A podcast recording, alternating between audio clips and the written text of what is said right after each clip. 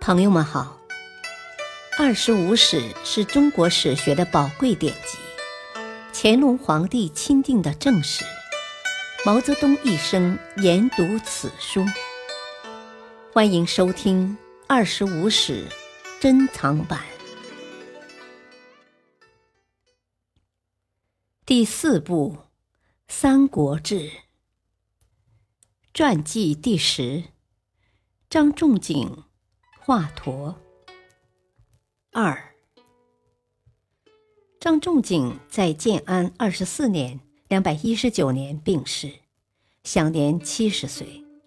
《伤寒杂病论》因写于竹简之上，当时只抄了为数很少的几册，问世不久，便因兵火战乱而散佚。西晋医学家王叔和。又对其进行全面的编辑和整理，将其分为《伤寒论》和《金匮要略》两书。前书十卷二十二篇，后书六卷二十五篇。后世尊称此二书为医经，尊称张仲景为医圣。华佗出生于公元一百四十五年，卒年两百零八年。字元化，别名俊，沛国谯人，今安徽亳州。他自幼受到良好的家庭教育，知识渊博，兼通几种经书。当时通易经便可做官，精于医学，擅长内科、外科、妇产科、小儿科、针灸及外科手术。华佗年轻时在家乡行医，当时到他家求医的病人颇多。对一般病人，他给吃中药，其用药特点是药少几味而已，随手抓出，并不称量，就在他家里煎熟便饮，告诉一些注意事项。吃药后几乎总是隔夜便好。对有些病人，他便采用针灸，其特点是只针灸一两处。针灸前，他先告知应有的感觉和反应。当出现这种感觉后，病人说已到，他便拔针，病通常便好了。对一些病人，他还开刀动手术。华佗可能是我国，也是世界上最早使用全身麻醉的医生。他发明了一种麻沸散麻醉剂，病人用酒冲服饮用，一会儿便如同醉死，身体毫无知觉。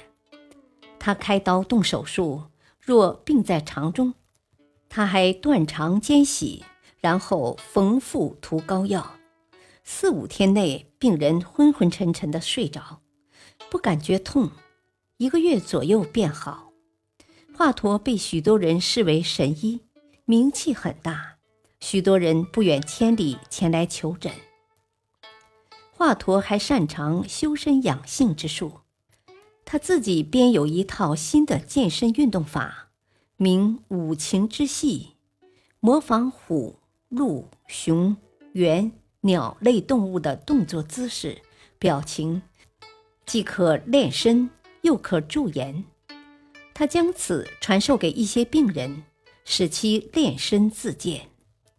他自己长期坚持练五禽戏，便给人一种返老还童的感觉。华佗立志行医，但于功名，不愿做官，这在当时实属少见。沛相陈规因其通几种经书，有心要提拔他，推举他为孝廉。他却根本不去。董卓执政时，大名士黄婉出任太尉，因久慕其名，专门征辟他为太尉府属吏，可他仍然不去。华佗平时常外出行医采药，其足迹遍布今江苏、山东、河南、安徽等地。甘宁相的夫人怀孕六月，腹痛不安。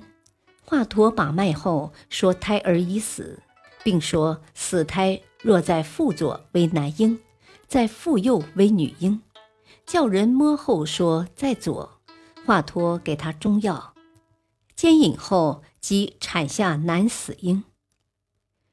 县吏隐士四肢无力，口苦而干，小便不通，对别人说话感到很烦。华佗说：“是给他吃热食，若出汗则能好；若不出汗，过三天便死。”隐士吃后未出汗，华佗说他会哭叫而死，结果隐士果然在三天后哭叫而死。府吏对巡李严都因头痛身热，一道来请华佗看病。华佗说对巡应泻，李严应发汗。有人问二人症状一样，为何不同治疗？华佗说。对循外食，理言内食，故应用不同的治疗方法，给他们不同的药。